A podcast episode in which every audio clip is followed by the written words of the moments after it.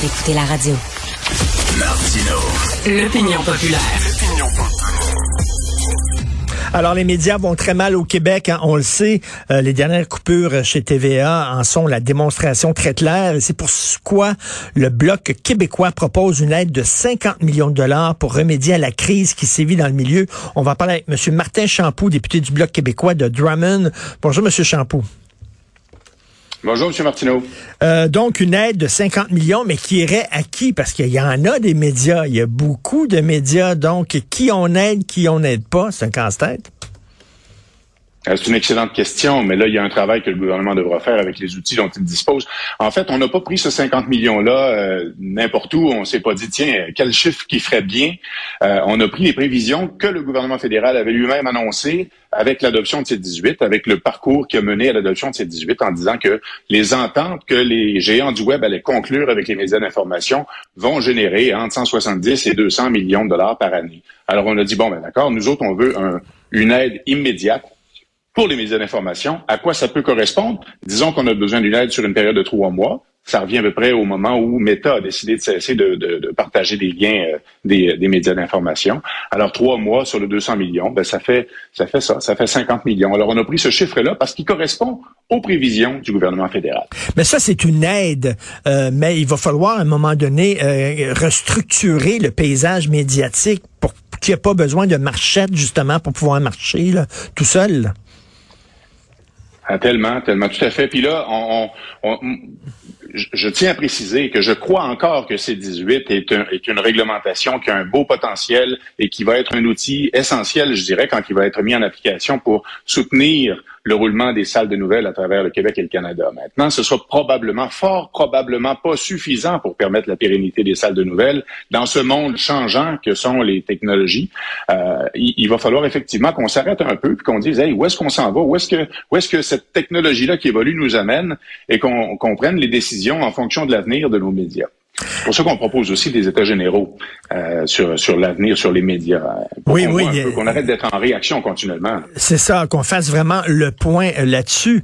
Euh, les médias privés sont pris en sandwich. D'un côté, les géants du web comme Meta, euh, qui utilisent euh, les histoires que les médias sortent, mais qui ne qui payent des pinottes pour ça.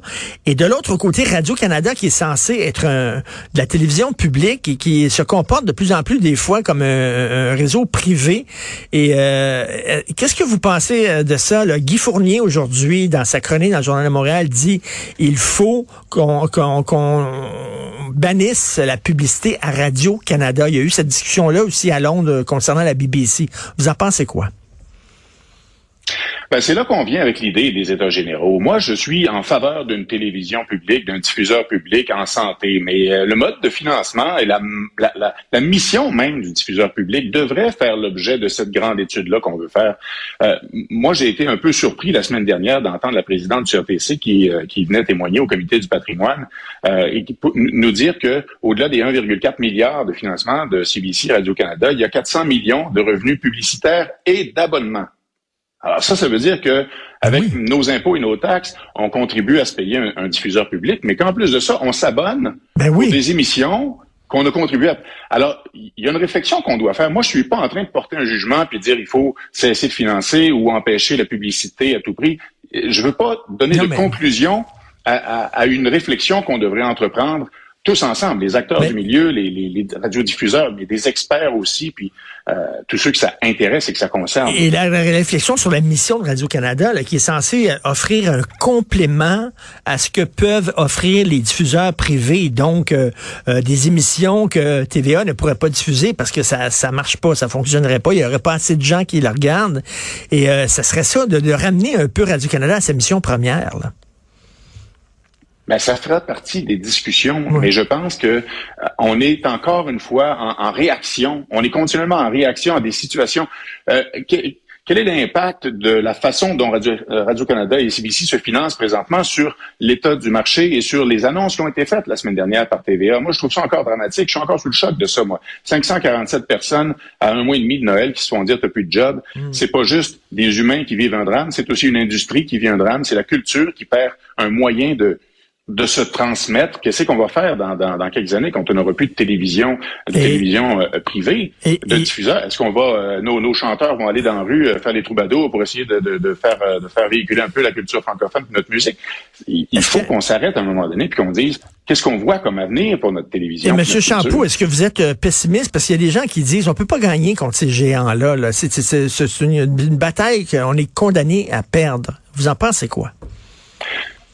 Euh, je peux pas croire qu'on va baisser les bras, qu'on va se résigner, puis qu'on va dire que des entreprises étrangères, si grosses soient-elles, vont venir décider de ce qu'on consomme ici et de la façon dont on consomme notre information et notre culture. Je pense que le Québec a le devoir de se tenir debout pour protéger sa culture davantage que le Canada, puis on sait pourquoi. Moi, je pense que le français, la culture francophone, la chanson francophone, le théâtre, le cinéma québécois euh, méritent d'être soutenus de toutes nos forces. Et si on fait rien pour ça, si on décide qu'on ne gagnera pas contre les géants du web, on aussi bien d'éteindre la lumière tout de suite et de s'en aller chacun chez nous. Moi, je crois encore qu'on a le devoir et on a même l'obligation de réussir. Alors, quel que soit le contexte dans lequel on le fera, le Québec a le devoir de protéger sa culture et de se tenir debout devant les géants. C'est ça, vous parlez du Québec. Est-ce que ça concerne surtout euh, le Québec? Parce qu'on sait, les Canadiens anglais écoutent pas beaucoup la CBC. Hein. Les Canadiens anglais euh, regardent beaucoup les médias américains. Nous, on est protégés par notre langue. Hein. On regarde nos, nos réseaux à nous, on lit nos journaux à nous.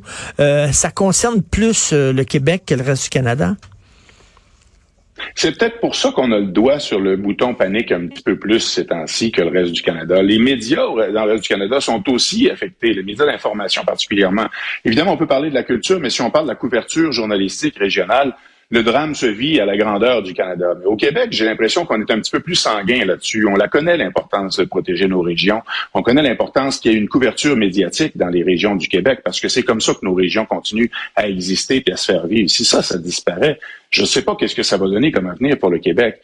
Mais euh, j'ai l'impression qu'on est peut-être, comme je le disais, peut-être un petit peu plus sensible à tout ça quand ça vient toucher à notre fibre, euh, notre fibre de francophone, de défenseur du, du, du français puis de notre culture québécoise. Euh, oui, j'ai l'impression qu'on est peut-être un peu plus prompt à, vouloir trouver des solutions puis à agir. Et Monsieur Champoux, en terminant, vous dites on est en réaction. Hein. C'est ça, c'est qu'on on, on, la voyait venir la vague. C'est pas c'est pas d'hier. À un moment donné, là, euh, on savait que les, les, les, géants du web étaient de plus en plus euh, gourmands. on aurait dû agir avant, mais ça c'est ça c'est typique là. On, on, agit lorsqu'on est dedans, lorsque la vague nous a frappé. Ça fait 20 ans qu'on aurait dû. Ce que je veux qu'on fasse aujourd'hui, les États généraux qu'on propose, c'est pour éviter qu'on se retrouve comme il y a 20 ans, quand on avait dit au CRTC, les, gens de l'industrie culturelle, mais des gens des médias aussi, avaient dit attention, là, ces grosses compagnies-là s'en viennent, ils vont dominer le marché dans 10, 15, 20 ans. Puis le CRTC a dit, ah, ça vaut pas la peine de légiférer là-dessus, de réglementer ça pour l'instant. Euh, c'est pas vrai qu'on va regarder les nouvelles sur notre, sur notre téléphone euh, dans X années. Fait on paniquera pas là-dessus. Donc, on a commencé par lever des drapeaux rouges au début des années 2000. Après ça, dix ans plus tard, là, c'est le bouton d'alarme sur lequel on appuyait pour dire attention, il commence à générer de plus en plus de revenus publicitaires puis de prendre de plus en plus de place dans nos habitudes. Mais là, là, c'est le bouton panique. Puis on a les deux pieds sur le bouton panique. Puis je ne sais pas c'est quoi le bouton sur lequel il va falloir qu'on pèse après. Mais là, je pense que c'est le temps qu'on regarde un petit peu, qu'on reprenne le contrôle de, de, de, notre avenir télévisuel et culturel, qu'on dise, OK, on le sait ce qui s'en vient, voici les moyens qu'on veut se donner. Et ça inclut la société d'État, ça inclut euh, les, les, les diffuseurs euh, privés, les producteurs euh, indépendants. Tous les joueurs de l'industrie culturelle, tous les joueurs de la télé doivent s'asseoir à une table et dire, OK, faisons quelque chose ensemble, puis préparons-nous pour l'avenir, parce qu'il va venir vite en juste l'avenir. Euh, tout à fait. Non, non, je pense une excellente idée. Je pense qu'on est dû vraiment pour des états généraux pour savoir, là, bon, quelle est la situation et comment on peut y remédier et aider les médias. Merci beaucoup, M. Martin Champoux, député du Bloc québécois de Drummond. Merci. Bonne chance. Merci.